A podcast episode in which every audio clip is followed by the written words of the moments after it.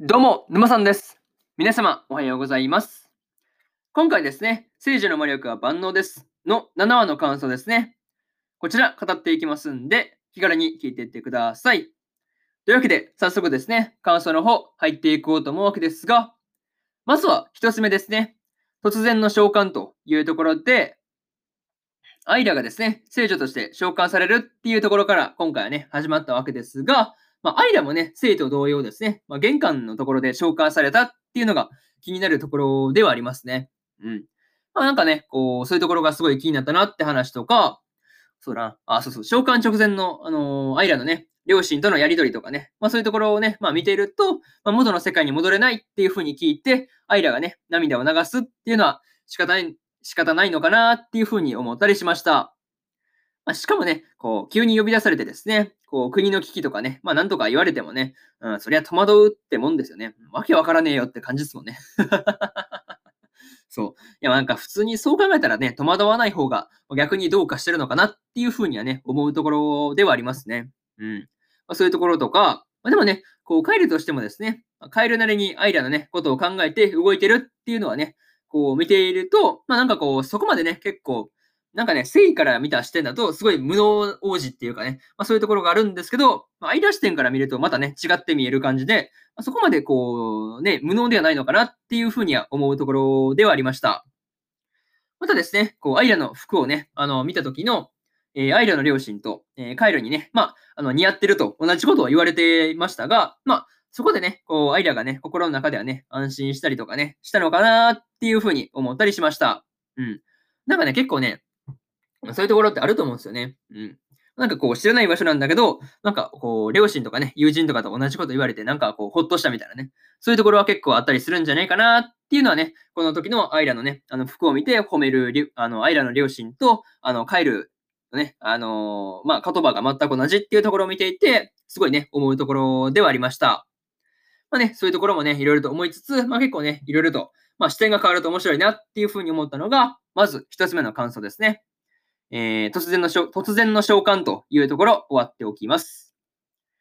で、次ですね、二つ目に入っていくわけですが、王子の考えというところで、まあ今までね、こう、カイルに対していいイメージがあんまりなかったんですけど、まあなんかね、こっちから、まあアイラ視点から見てると、カエルなりにですね、国を守りたいっていう思って、まあ行動してるんだっていうふうに思うと、すごくね、印象がガラッと変わった感じでした。でもね、こう、それを周囲からごく理解されづらいっていう役回りっていうのも、なかなかこう、辛いところなんですけど、まあ、ダミアンたちね、側近たちからは、まあ、あのーまあ、理解されてるっていうだけでもね、まあ、十分な気がするんですけどね。うん。まあね、うん、それでもね、やっぱりこう、周りからすると、やっぱり変な、というか、まあ、やっぱりね、こう、王子の評価あんまり、こう、低いのかなっていうのはね、まあ、相変わらず見て取れるというか、まあ、そういうところではありましたけど、やっぱりね、こう、身近な人たちが理解してるだけでも全然違うんでね、うん。そういうところを考えると、まあ、ダミアンたちが理解を示してるっていうのはいいなっていうふうに思いました。またね、こう、アイラの、まあ、変える方法に関してもですね、まあ、見つかるとは言えないけど、まあ、ど探す努力はするというふうにね、まあ、アイラ本人に伝えたっていうのはね、まあ、本当にこう、すごく誠意がね、伝わってくるという感じでした。っていうかね、こう、アイラが聖女じゃ聖女じゃ聖女じゃなかった時の立場を守るためにですね、こう、無能を演じ続け、無能をね、演じ続けるっていう回路は、こう、シンプルにすごいなっていうふうに思いました。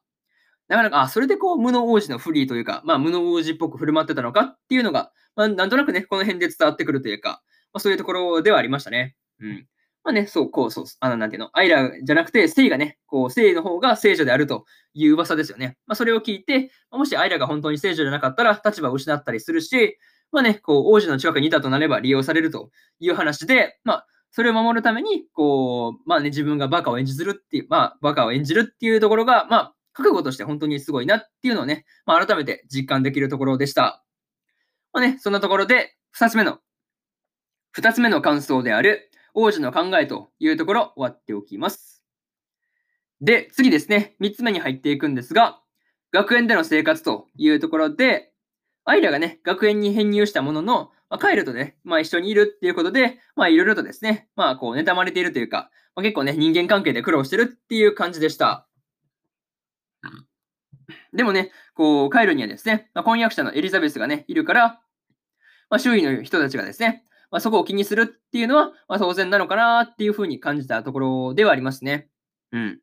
またね、こう、アイラが高レベルのね、あの、魔力操作ができているっていうのは、まあね、こう、聖の視点でもね、こう、アイラの魔法のこの素質ですよね。まあ、そこは開花しているんだけど、まあ、聖女ではないかな、みたいな話がね、こう、5話か6話あたりですよね。あの辺で出ていたと思うんですけど、まあ、あのー、まあそうですね、確かにこう出てきてたんですけど、